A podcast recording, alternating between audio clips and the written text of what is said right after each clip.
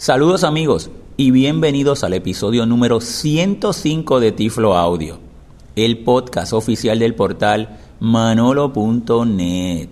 Como siempre reciban un saludo tecnológico de este su amigo José Manolo Álvarez grabando hoy jueves 4 de octubre del 2018 desde Panamá porque todavía me encuentro acá en el tercer Congreso de Tecnologías de Apoyo en la ciudad de Panamá. Y hoy tengo a un amigo muy especial, es Felipe Bentancur. Saludos Felipe. Hola Manolo, ¿cómo estás? Hola para todos los oyentes. Un gusto saludarte acá y que hayamos coincidido. Conocí a Felipe allá en Virtual Educa, ¿te acuerdas? En Puerto Rico, Felipe. Sí, un gran saludo, ¿no? Una emoción estar otra vez con Manolo, pues yo lo conocí en Puerto Rico de forma presencial, pero yo sigo eh, manolo.net desde hace casi 10 años. Ah, pues tremendo, pues muy agradecido por eso, Felipe. Y Felipe está ofreciendo unos talleres eh, de tecnologías a bajo costo, te, eh, adaptaciones artesanales, y él nos va a estar hablando un poquito al final sobre todo eso y su trabajo y su fundación. Pero algo que vamos a hacer es que vamos a hacer un taller, nos va a hacer un taller privado, Felipe, para mí, para todos ustedes, las personas ciegas en Tiflo Audio un taller a bajo costo. Ustedes saben que yo soy loco con la tecnología, celulares y tecnologías bien alta tecnología y demás. Pues hoy vamos a tener un taller, así que pues, vamos a, ir diciendo de los materiales para que ustedes puedan escuchar el Tiflo Audio y hacerlos en sus casas. Luego al final le vamos a dar las direcciones de referencia de Felipe para que eh, ustedes también puedan obtener más información de su trabajo.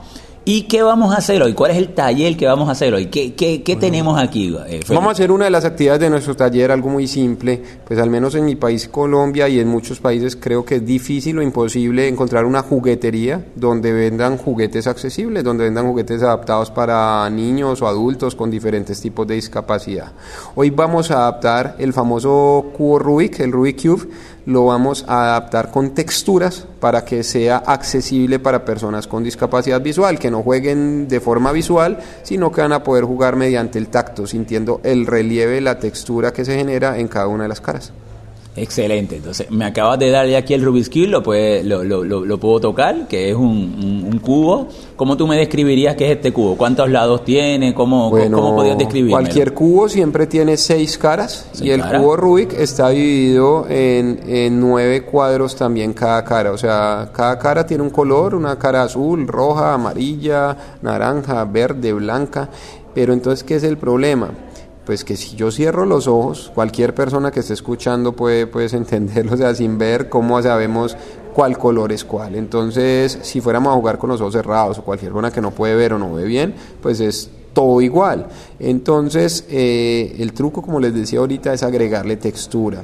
Hoy estaremos utilizando bisutería, adornos de los que venden pues en tiendas de adornos para, para, accesorios, pues para las personas que hacen manualidades y artesanías, pero usted puede usar lo que usted quiera. Usted qué es lo que necesita si alguien está interesado en hacerlo. Compren un, un cubo Rubik, un Rubik Cube en cualquier parte. ¿Qué tamaño más o menos tiene este Rubik Cube, Felipe? Este es pequeño, de unos 10 centímetros, pero si lo pueden comprar, porque para el taller, pues por tema de costos y todo, trajimos una gran cantidad, trajimos más de 100 cubos, pero si lo va a usar para uso propio, no tanto para una actividad de aprendizaje, no para usarlo, para regalárselo a alguien con una discapacidad que lo necesite, traten de conseguir uno más grande. Yo tengo unos que son como de, este es de 10 centímetros, el otro es como de 20 centímetros, del doble de grande, y va a ser un poco más fácil de manipular. Es ¿Y más o menos cuál sería el costo? De, no, siguen siendo muy económicos, mientras el, el, pequeño, el pequeño cuesta 30 centavos o 50 centavos, el grande está costando 2, 3 dólares, o sea, no, no es costoso tampoco. Pues vayan anotando allá en sus calculadoras para que vean que vamos a hacer una adaptación y un juguete eh, a bajo costo gracias al, al, conocimiento que nos va a estar proveyendo. Ahora mismo tengo este el, Rubik's Cube, el cubo, están todos los lanos eh, planos, o sea, no siento ninguna textura, claro, porque lo vamos a adaptar. Exacto. Y me, me mencionaste sobre las diferentes, eh, estos otros materiales, estas bolsitas. Sí. ¿Qué tenemos en estas bolsitas? Me estabas hablando. Eh, esas son las figuras. Entonces, por ejemplo, una bolsita la tenemos llena de figuras eh, que son, por ejemplo, estrellas. el otro son como unas florecitas. Sí, aquí tenemos las estrellas, las estoy tocando. El otro son como unas flores. El otro son unos círculos. y el otro es una forma como una elipse, o sea, como un círculo más alargado. Sí, fíjate que, que todas las formas se pueden discriminar que son distintas. Exacto. No, no hay problema en saber. Una, una aclaración lógica, pero que es importante hacerla, es que la figura, deben tratar de conseguir figuras o materiales que queden del tamaño del recuadro. ¿A qué me refiero? Cada cara del cubo Rubik tiene, como les digo, nueve cuadra- cuadritos.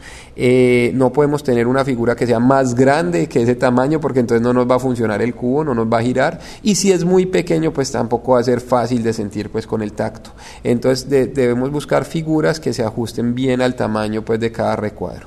Perfecto. Entonces, tenemos... Hay una aclaración, Sí, que sí, pena Manolo. claro. Si, por ejemplo, cualquiera de ustedes no puede ir a una tienda de estas de artesanías, reciclen, reutilicen lo que tienen en su casa. Si tienen, por ejemplo, unas telas de, de algún material, pues se va a sentir diferente una gamuza que una tela lisa. Si tienen, por ejemplo, papel lija, el de, del de ferretería, también les sirve. Claro. Si tienen unos botones, también les sirve. Si tienen semillas, no sé, de lo que sea, unas lentejas o algo así de, de alimentación, un arroz, cualquier cosa, pueden utilizar eso en las diferentes caras, reutilizar materiales. Entonces también esa es una opción pues muy interesante. Sí, la, la clave sería que eh, cada lado, cada cara tenga los mismos. Nueve del mismo. No es el mismo para que obviamente pues le- poder eh, seguir las reglas del juego en particular. Exacto. Ok, perfecto. Tenemos el Rubik's Cube, ya tenemos los materiales, como más o menos, bueno, ya me dijiste que lo que la, cada cara, el material que vamos a utilizar, puede variar desde el que tú tengas en tu casa Correcto. hasta este material que realmente son materiales educativos, que Sí. son de muy bajo costo. No, no, muy bajo costo.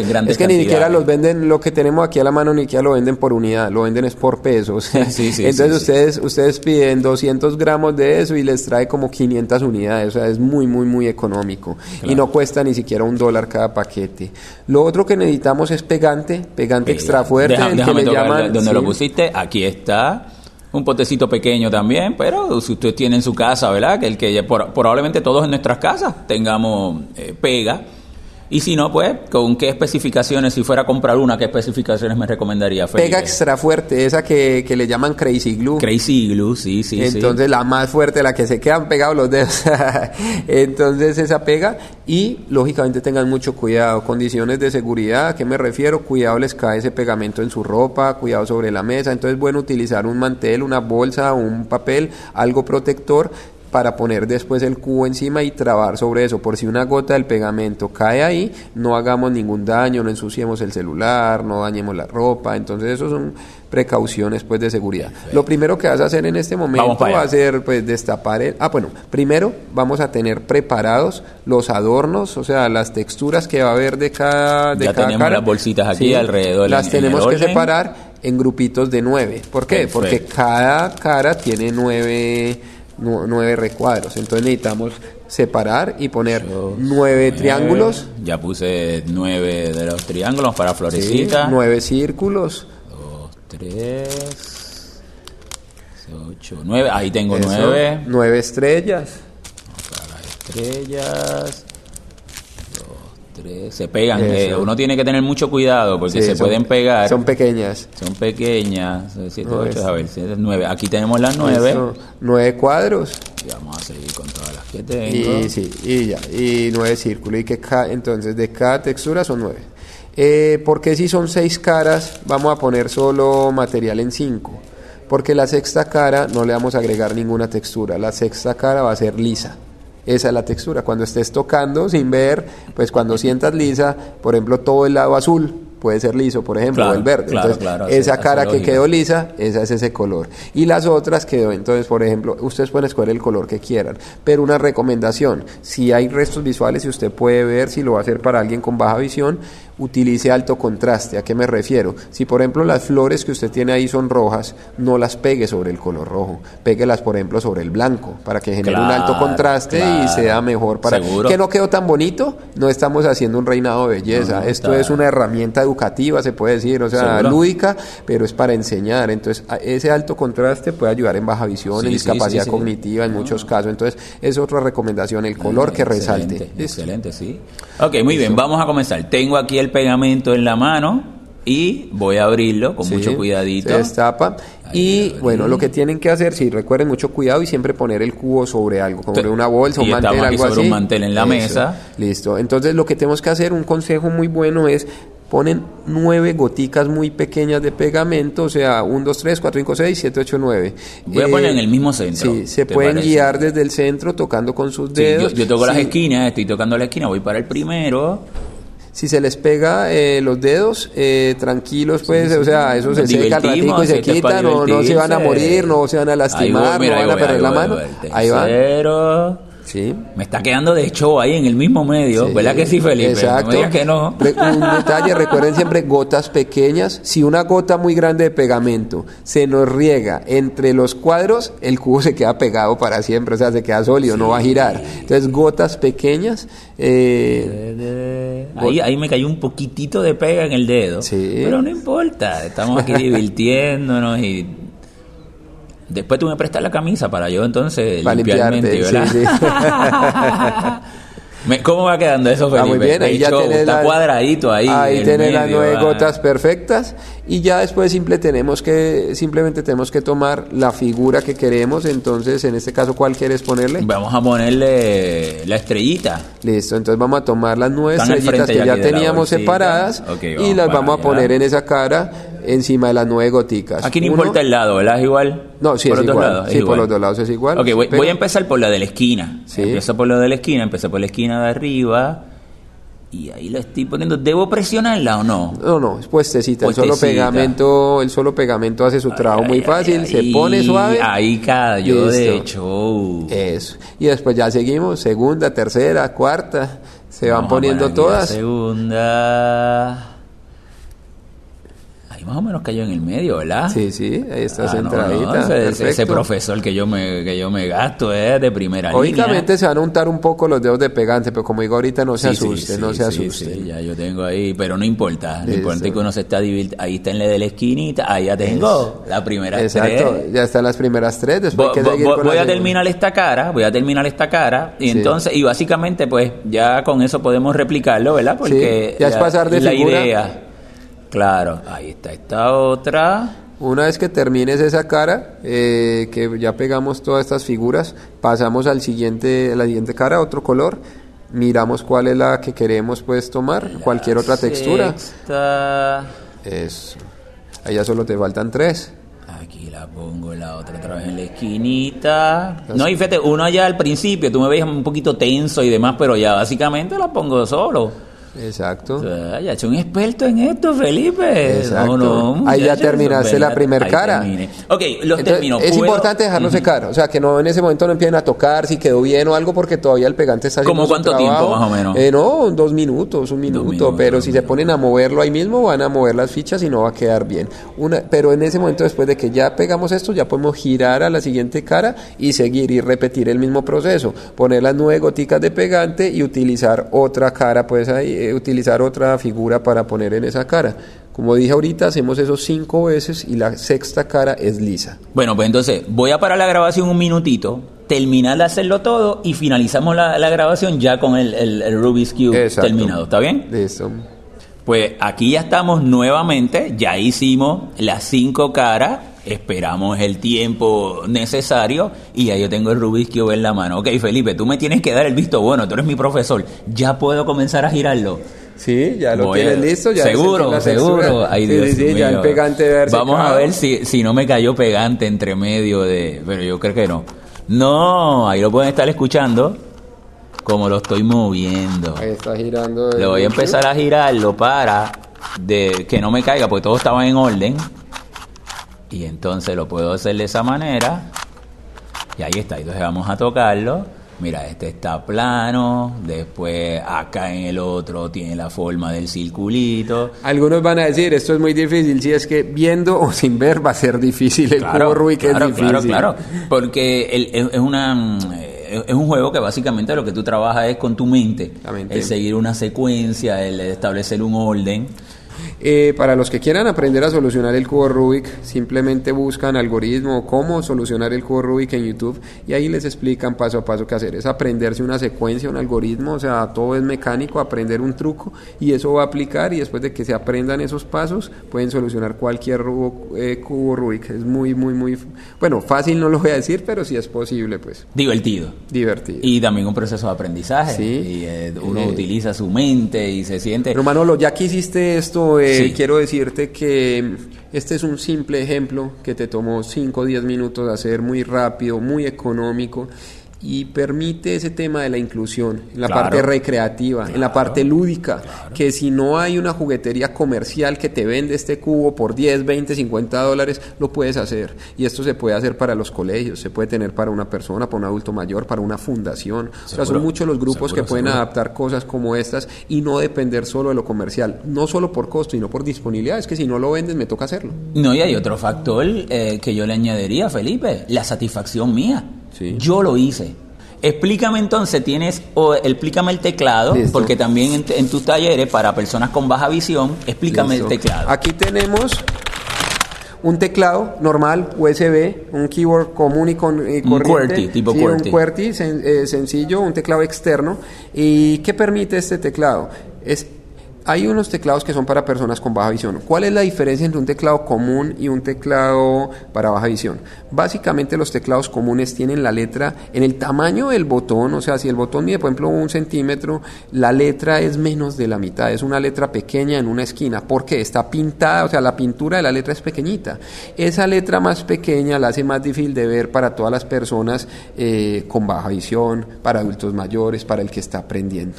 ¿Qué es la diferencia del del otro teclado, el comercial? Pues primero que cuesta 150 dólares, comparado a un teclado normal que puede estar costando 10 dólares. Y fuera de eso, tiene los botones de 150 dólares, tiene el botón del mismo tamaño, pero está pintado todo en un color amarillo o verde fluorescente y escrito con letra grande, grande, ancha y muy grande de toda el área del botón. Está escrito grande para que sea más fácil de ver por personas con baja visión. Entonces, eh, es muy, muy, muy fácil de ver. Va a ser un teclado muy, muy, muy sencillo de manejar, pero entonces la limitante es el costo. ¿Qué enseñamos en nuestros talleres para explicar rápido y ya terminar con esto? Tomamos eh, pintura acrílica, que eso lo venden en cualquier tienda de artesanías, papelería. Tomamos pintura acrílica como dije, amarilla o verde fluorescente, pintamos todo el teclado, todos los botones y después eh, de haber pintado los botones con un Sharpie, con un marcador de estos indelebles, escribimos grande la letra. Entonces, donde diga la A, no la vamos a hacer pequeña, sino que la hacemos de esquina a esquina del botón grande, gruesa, como en negrilla. Y hacemos toda, ah, bueno, antes de pintarlo, le tomamos una foto al teclado para recordar cuáles son las reglas, eh, pues, dónde están los botones, cada uno, cuál es, y después ya lo pintamos siguiendo esa, esa guía. Y después de que ya hayamos escrito todo, ya hayamos escrito todas las letras, todas las funciones, ya lo vamos a ver muy bonito. Pero el último paso es tomar esmalte transparente y con el esmalte transparente del que se usa para las uñas cubrimos esto aquí, todo el teclado y con eso ya hemos terminado el teclado y es un teclado para personas con baja visión adaptado por uno o dos dólares. Wow, excelente. Y en los talleres que estuviste ofreciendo acá en el Congreso en Panamá, tuviste muchas personas ciegas y con baja visión que participaron de esto y otras adaptaciones que hiciste, ¿verdad que sí?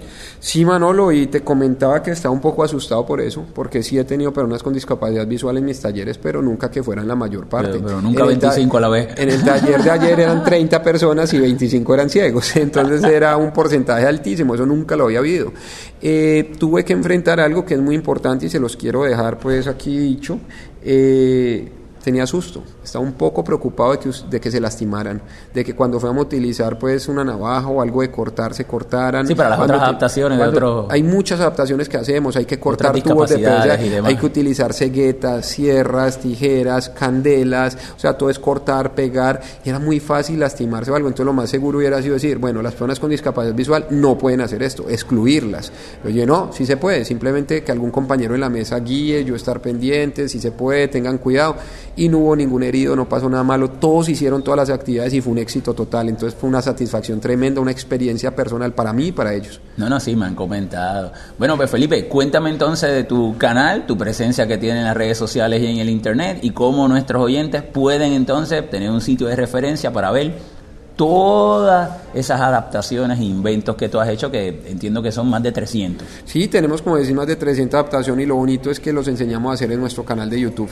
Entonces, si nos buscan en YouTube como Ayudas para Todos, van a aprender cómo hacer estos tutoriales paso a paso. Entonces, nos encuentran en YouTube como Ayudas para Todos. La página es ayudasparatodos.org.org y con Ayudas para Todos también nos encontrás en Instagram, también nos encuentran en Facebook eh, y en Twitter. Ayudas para Todos en cualquier red y una cosa importante, asesoría gratuita. Si alguien necesita algo, que diga, Felipe, vení, necesito una ayuda para mi mamá que tiene, no solo en discapacidad visual, en discapacidad física, cognitiva, auditiva. Si alguien que está escuchando esto necesita alguna ayuda, con mucho gusto yo los asesoro gratis. Y si es algo que yo no sé, por ejemplo, necesitan algún especialista en discapacidad visual, pues los contacto con Manolo.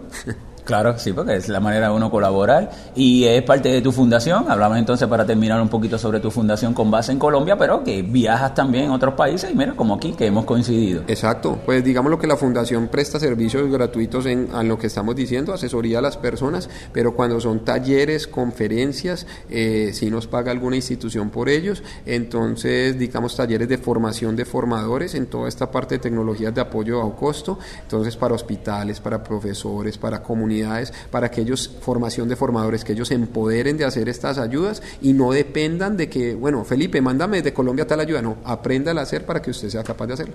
Oh, excelente. Bueno, pues, muy agradecido, Felipe. Listo, Manolo, muchas, muchas gracias por este espacio, un saludo para todos. Sí, y entonces mi información de contacto, y espero que le haya gustado este taller en audio de cómo hacer un Rubik's Cube, luego nos envían la, sus eh, impresiones del mismo, y mi información de contacto, la página de internet, la mejor manera, www.manolo.net, eh, ahí pueden encontrar todos los enlaces, nuestros episodios de Tiflo Audio, tifloaudio.com, la fundación, fundacionmanolonet.org, en Twitter como Tiflo Manolo, pero si van a manolo.net, ahí lo tenemos todo centralizado. Bueno amigos, desde Panamá nos despedimos, Manolo y Felipe, hasta una próxima ocasión. Hasta luego.